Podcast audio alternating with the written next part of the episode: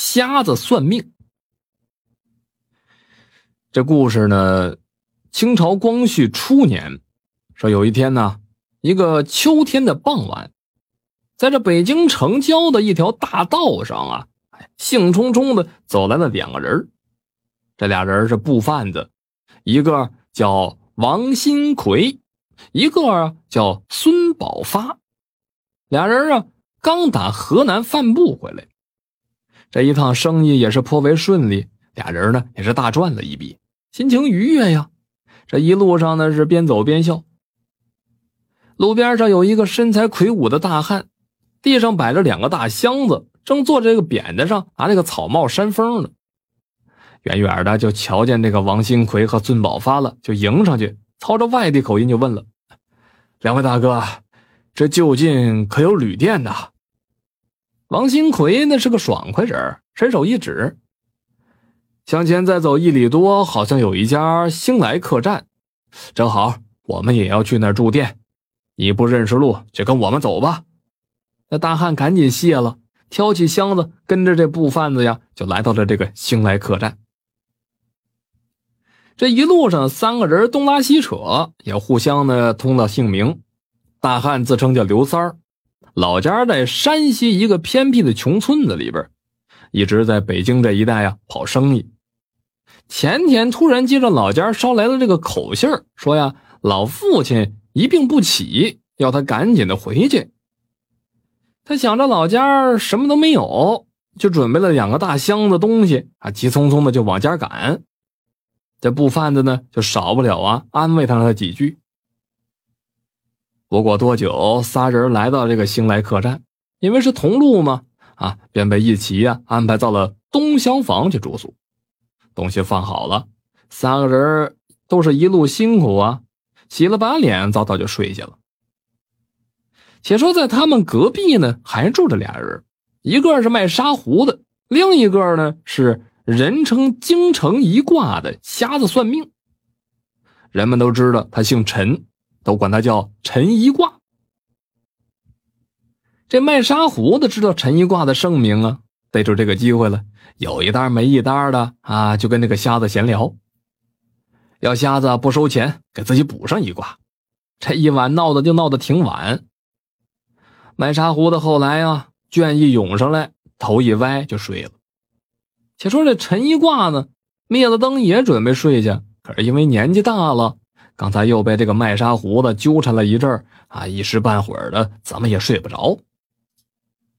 就在这陈一挂迷迷瞪瞪的，马上要进入梦乡的时候，打这隔壁东厢房里边传出了一阵古怪的轻微的响动。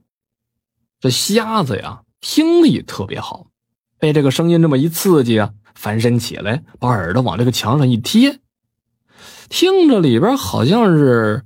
斧子从空中挥过的声音，接着就是人的呻吟声，接着呢又是一怪奇怪的声音，再听吧就没了动静了。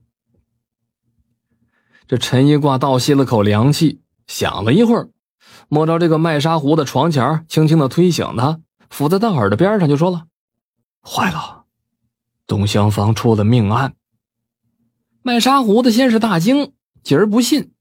陈一挂又说：“我假装把你的沙壶打碎，你跟我吵架，声音弄得越大越好，以便观察东厢房几个人的动静。”说着，掌上灯，操起了一把沙壶，咵嚓就砸在地上。这卖沙壶的当时就急了，破口大骂。他又骂回去，这俩人吵起来了。深更半夜的，外边啥动静没有，就俩人吵架，这动静呢就特别的刺耳。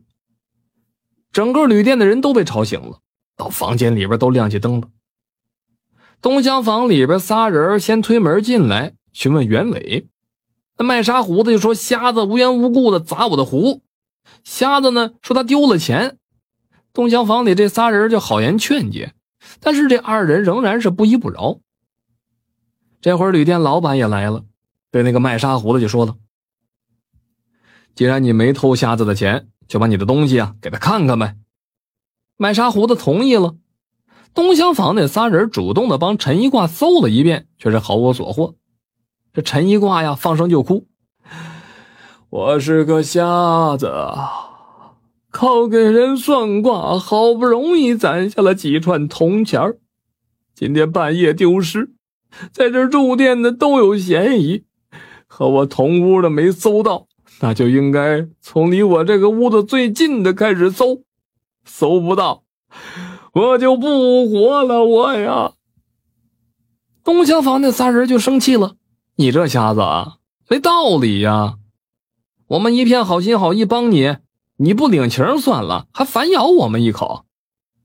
这会儿这人呢是越聚越多，看着陈一挂那副寻死觅活的可怜相，纷纷就劝了：“就从你们仨人搜吧，啊，搜不着啊，再把我们挨个搜个遍，让那瞎子死了心就好，是不？”说着，大家伙涌进了东厢房。三人没办法，只好打开了包裹物品，没有。众人要他们把箱子打开。这刘三儿连忙就说了：“哎，这里边都是我准备回去奔丧用的丧葬用品，这这太不吉利了，怕冲了大伙的财气。”可是陈一挂呢，坚持要打开，这刘三神色就变了。这旅客们呢，就越发怀疑就是他偷的钱啊，纷纷的都要求把这箱子打开。刘三等人是汗如雨下呀，啊，歇会儿呢是企图夺路而逃。可是早就被大家伙给拦住了。那旅店老板亲自打开了箱子，里边是几个沾满了血污的油纸包。